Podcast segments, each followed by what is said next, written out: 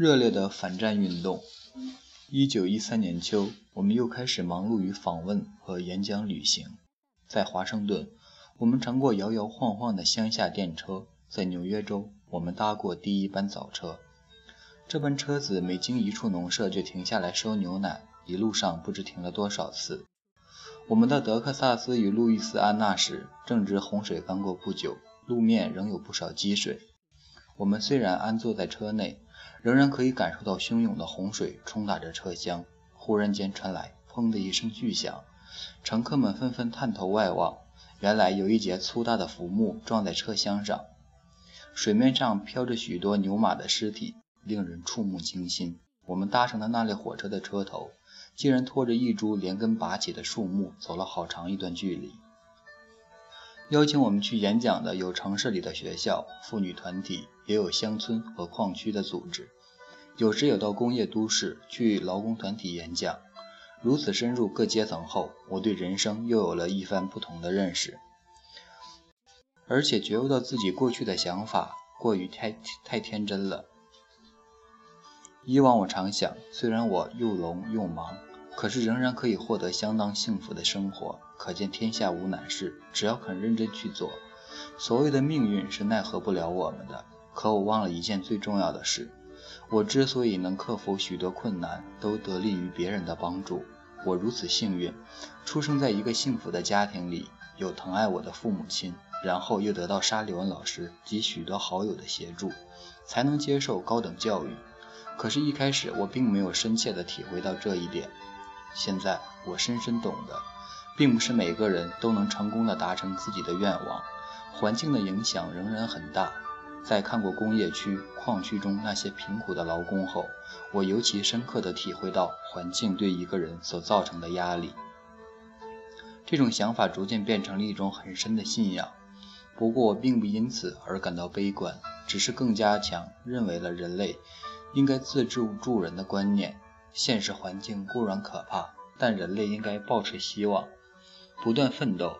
至于那些处于顺境的人，更是有义务去帮助需要帮助的人。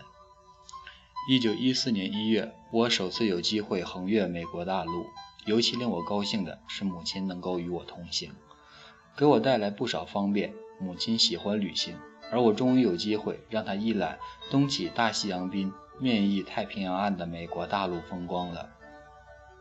演讲旅行的第一站从加拿大的渥太华开始，然后是俄亥俄州，途中一度转往伦敦，再回到密西根州，随后是明尼苏达、爱荷华，如此一路向中西部前进。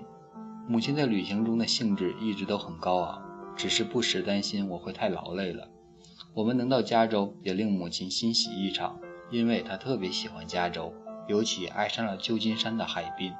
经常在黄昏时徜徉于沙滩上，他一再地对我表示，加州的气候是如此的迷人，海边风光更是令人流连忘返。我和母亲曾搭船搭乘汽船出海，母亲又爱上了尾随在船后的海鸥，她拿出食物来喂它们，引诱它们停下来。母亲还是个天生的诗人。他以吟诗般的口吻向我描述落日余晖下的金门桥。他以崇敬的语气告诉我，美国山是自然界的王者，因为美国山的庄严肃穆令人折服，尤甚于那些山川大泽。我现在一面写作，一面重温当时的愉悦，那一点一滴的快乐又浮现在眼前。我仿佛又看到牙之家，看到我与母亲在用过早餐之后走出牙之家。来到奇岩林立的海边嬉戏，足迹踏遍那些长满蓝色、黄色小花的可爱沙丘。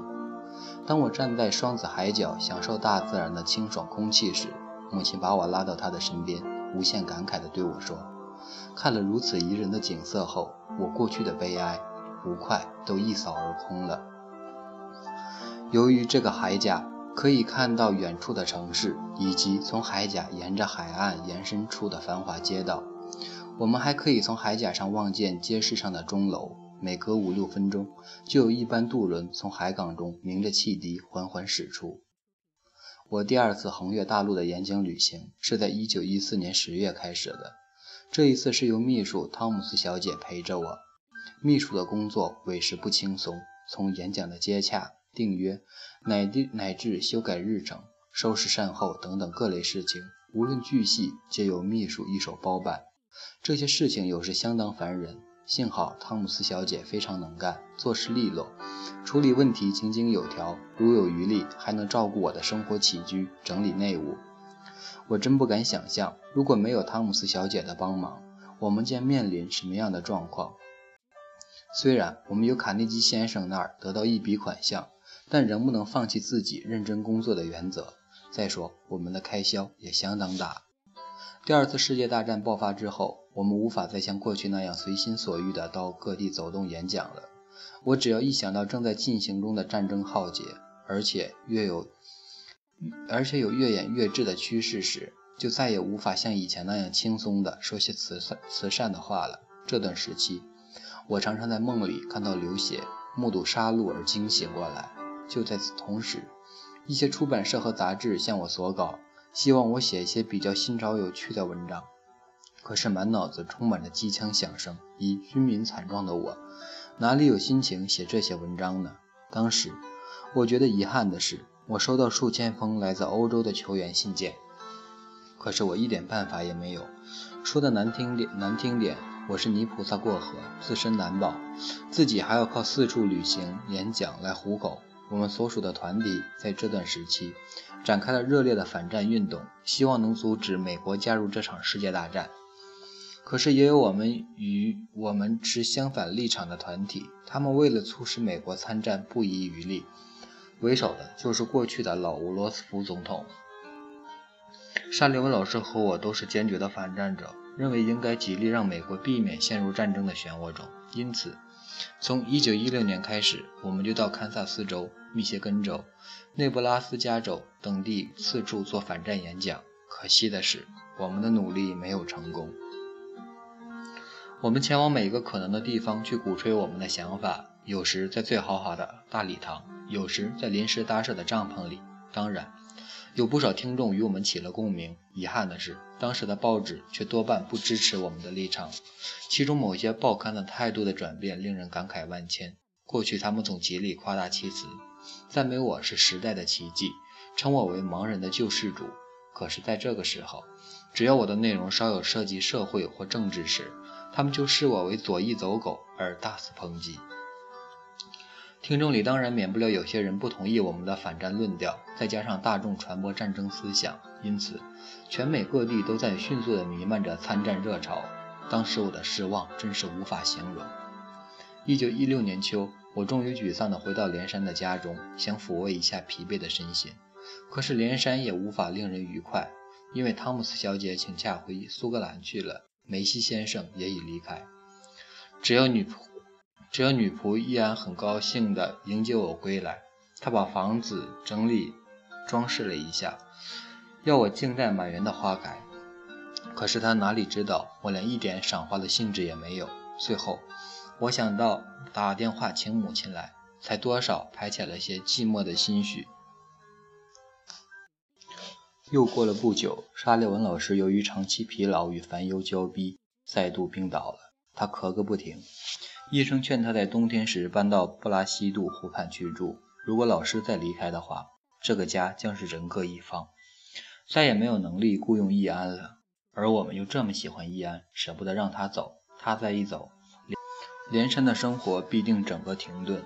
我一直为了这事感到烦恼，以致无心工作，甚至不能静下来好好的思考。有生以来，我第一次感到人生乏味。我常常恐惧地自问：如果老师也像我有这种悲观的想法，那该怎么办呢？这个世界上如果没有了沙利文老师，将会是多么寂寞无趣啊！他不在我身边的话，我一定什么事情也没法做的。每思及此，我就更为不安。我之所以对一位青年动了感情，就是在这种极端无助的心情下发生的。有一天晚上，我独自在书房里沉思，那位暂代汤姆斯小姐的年轻秘书忽然走了进来，他以平静温柔的态度向我倾吐对我的关怀。我当然颇感意外，但随即为他的真诚所感动。他表示，如果我们结了婚，他将随时伴着我，为我阅读，为我搜集写作资料。总之。原先沙利文老师为我做的一切，他都可以做到。我静静地领会了对方这一份爱意后，心中不禁升起一股莫名的喜悦，几乎无法自持的发抖。我从内心里已经打算要把这件事对老师和母亲公开，可是他却阻止我说：“我认为现在还不是时候。”停顿了一会儿，他又说道：“你知道，沙利文老师目前正在生病，而你的母亲又不喜欢我。如果这样贸然的就去告诉他们，可以想象得到，一定会遭到反对。我看我们还是慢慢来，以后再找机会对他们说吧。”此后，我俩共度了一段相当美好的时光，有时并肩在森林里散步，有时则静坐书房，由他念书给我听。直到一天早晨，我醒来后正在换衣服，母亲忽然急匆匆地跑进房来问我：“今天的报纸上有一则令人震惊的消息，海伦，你已经答应要和人订婚了。”母亲说话时双手微微的发抖。这时我一方面由于没有心理准备，相当惊骇；另一方面想替对方掩饰，因此随口就撒了谎，根本是胡说八道。报纸上每次都登载一些荒唐的消息，这件事我一点都不知情。不仅对母亲如此说，连对老师我都不敢承认。母亲迅速地辞退了他。我现在想起，仍然觉得纳闷，不知道自己当时为何要撒谎，以致使母亲、老师和那位年轻人都感到痛苦。我的一场恋爱便如此终结了。这一年虽然充满了烦恼，但终于也过去了。波拉西杜湖的气候相当寒冷，老师的病并并没有多大起色，因此到了十二月底。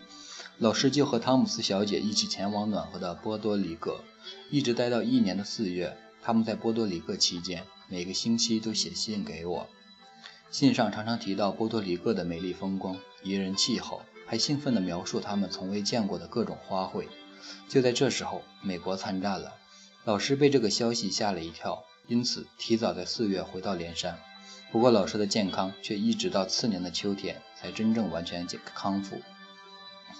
因此，人虽然回到连山，但仍然有一年多的时间无法四处演讲。没有工作，我们的存款当然一天天减少。我们计划把连山的房子卖掉，另外找一幢比较小的房子。而当而当真要离开一个居住多年的环境，那份依依之情真是令人鼻酸。室内的一桌一椅忽然都变得分外可爱，充满了感情。尤其是那张我常常在上面写作的书桌以及书橱。还有我经常伫立面面对庭院的大落地窗、樱花树下的安乐椅等，更让我难以舍弃。然而离别的一刻一旦来临，也只有挥泪洒别。而把它们装在记忆中是最值得怀念的一角了。